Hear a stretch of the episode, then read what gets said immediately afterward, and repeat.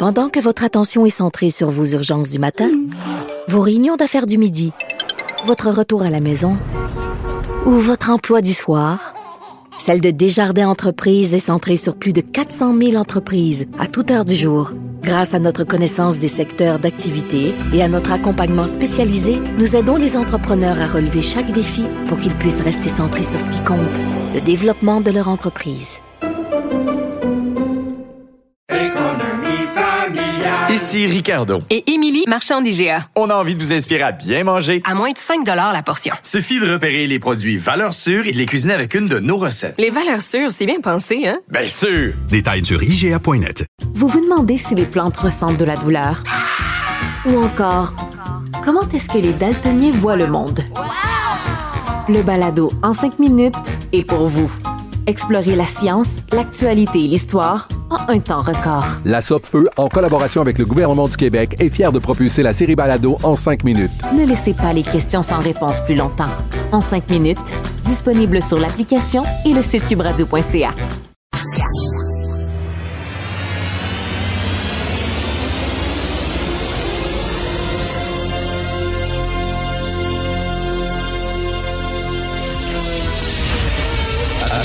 Attention, cette émission est laissée à la discrétion de l'auditeur.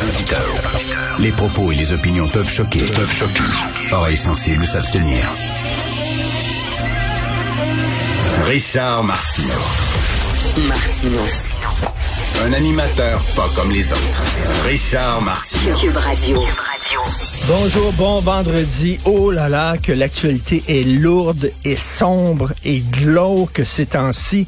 Là, on est rendu au Québec où on tire sur des écoles juives, sur des synagogues. On se demande euh, euh, jusqu'où tout ça va nous mener. Est-ce qu'on peut rire un peu? Ce matin. Est-ce qu'on peut rire? Il y a quelqu'un qui m'a envoyé euh, un, vidéo. En fait, c'est un ancien sketch des Nuls. Vous connaissez les Nuls? C'est un groupe humoristique français, un peu comme les cyniques, comme RBO, etc. Et ils ont fait à un moment donné un gag sur la situation au Moyen-Orient. Vous allez dire, ben voyons donc, rire de la situation au Moyen-Orient. Mais il y a un humoriste français qui disait, on peut rire de n'importe quoi, mais pas avec n'importe qui. C'est ça qu'il disait. Mais juste pour un peu nous, euh, enlever un peu la pression, je vais vous faire entendre ce, ce, ce sketch-là qui est un, gars euh, un spécialiste de la question du Moyen-Orient qui nous explique euh, la situation et euh, il est optimiste, lui. Il pense qu'on s'en va vers un accord de paix. On écoute ça. Du côté de l'Extrême-Orient, pour clarifier la situation avec Régis Virieux, vous pouvez nous expliquer ça en deux coups de cuillère à peau Oui, en effet, Guillaume. je me suis entretenu avec le haut responsable sunnite de Beyrouth-Est et il ressort que la situation maintenant est fort claire. En effet, si les maronites modérés du sud Liban redonnent aux alaouites du mouvement dur le contrôle du nord de Beyrouth-Ouest, ils ne s'opposeront pas à ce que les chiites Amal demeurent à l'extrême est de Beyrouth Sud. Reste à savoir toutefois ce que les Kurdes du mouvement Kahal feront avec ou sans l'aide des Moudjahidines sunnites du clan Afat. Cela dit, euh, si les Tamouls de Palestine restent neutres et surtout si les Askénazes bouddhistes des territoires occupés demeurent divisés, on ne voit vraiment pas comment les calvinistes musulmans du Sheikh Habib pourraient empêcher euh, les intégristes luthériens de l'imam Chouptar euh, d'étouffer dans l'œuf l'intifada des amis séfarades de la bande sud-est du nord-ouest de la banlieue de Beyrouth Centre périphérique intérieur compris. Allons-nous vers une solution au conflit? Nous sommes maintenant en droit de l'espérer. ok, merci Rachid. Il parlait de la guerre civile qui avait déchiré le Liban.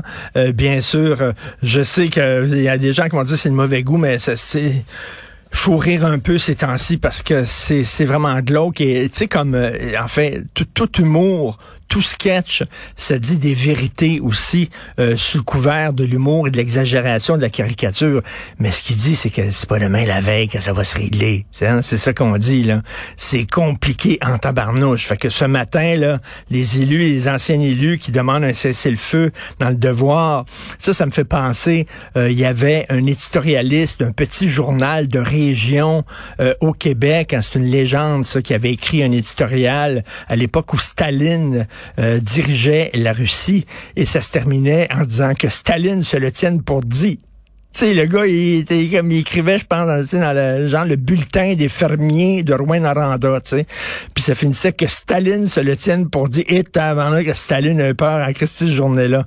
Alors, je pense pas que la Hamas va lire le devoir en disant, hey, les boys, Ruba Gazal puis Louise Baudouin ont dit qu'il faut arrêter. C'est vrai.